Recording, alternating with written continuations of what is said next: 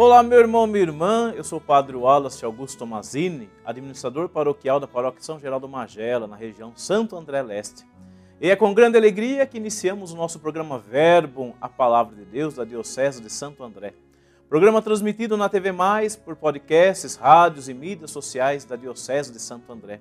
Nesse dia 27 de março de 2023, segunda-feira, nós celebramos a quinta semana da Quaresma. E a palavra que vai iluminar nossa vida hoje, o Santo Evangelho, é o Evangelho de João, capítulo 18, versículos de 1 ao 11. Naquele tempo, Jesus foi para o Monte das Oliveiras. De madrugada, voltou de novo ao templo. Todo o povo se reuniu em volta dele. Sentando-se, começou a ensiná-los. Entretanto, os mestres da lei e os fariseus trouxeram uma mulher surpreendida em adultério.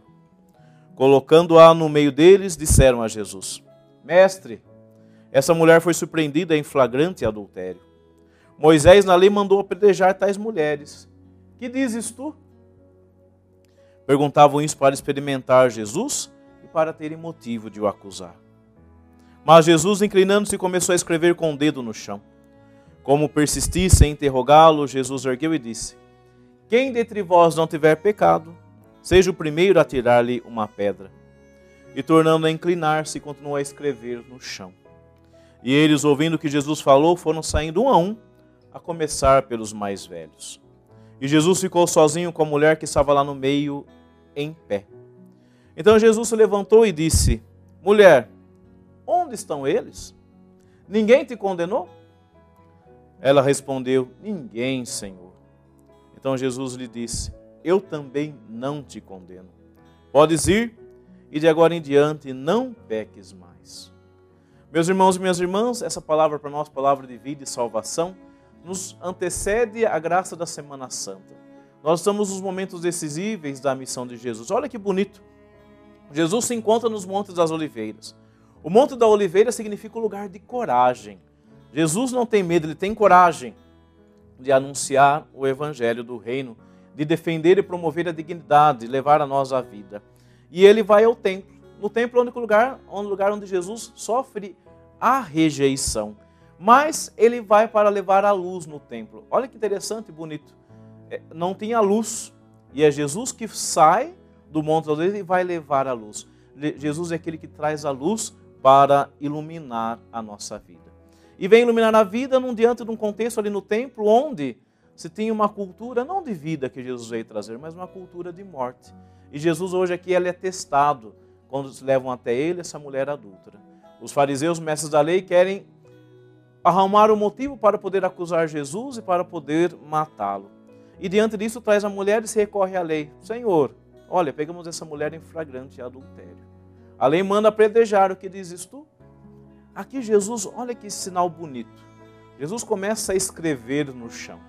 Esse escrever no chão relembra a nós o livro do profeta Jeremias, onde Jeremias diz que aqueles que ignoram o Senhor, o projeto de Deus, são escritos na poeira. Por quê? Porque eles rejeitaram a fonte de água viva, que é o Senhor, o Deus de Israel, e só sobram a eles a poeira, a poeira do pecado. E diante disso, Jesus diz assim: Olha, quem de vós não tiver pecado, que atire a primeira pedra. Aqui Jesus ele quebra, ele quebra uma cultura de morte traz a nós uma cultura de vida ele decreta uma nova ordem, uma nova sentença diante da maldade dos mestres da lei e fariseus, da qual eles não têm coragem e um a um deixam suas pedras e se encaminham. Aqui a beleza é o, depois disso o novo diálogo que Jesus tem. Mulher, ninguém te condenou? Onde estão eles? Ela diz: Ninguém, Senhor. Então Jesus, eu também não te condeno. Aqui Jesus, ele oferece a graça de uma nova vida àquela mulher. Por quê? Diz assim: olha, a sua morte não existe mais. A situação de morte não existe mais, porque Jesus é aquele que dá a vida a nós, a vida eterna.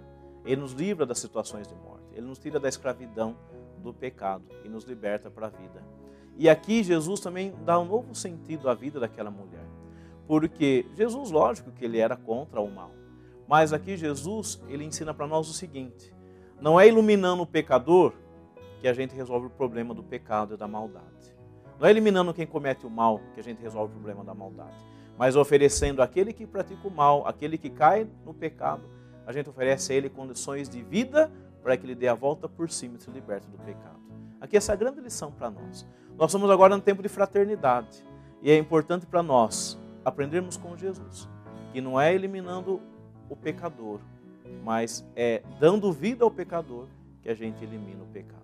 Então vamos colocar tudo isso em prece, meu irmão e minha irmã, e pedir a graça que o Senhor possa nos iluminar, nos dar a graça da beleza de Senhor, dá-nos um coração generoso, que a gente tenha paciência com o nosso irmão e ofereça a ele condições de vida para que ele possa ter a graça de se libertar do pecado. Dai-nos, Senhor, a graça de Jesus termos coragem de anunciar o reino e dai-nos, Senhor, a força de ser iluminados pelo seu amor, ele que vem até nós nos trazendo vida e nos trazendo salvação e que por essa oração desça sobre você, meu irmão, minha irmã, a graça das bênçãos do Deus rico em bondade e misericórdia, em nome do Pai, do Filho e do Espírito Santo. Amém.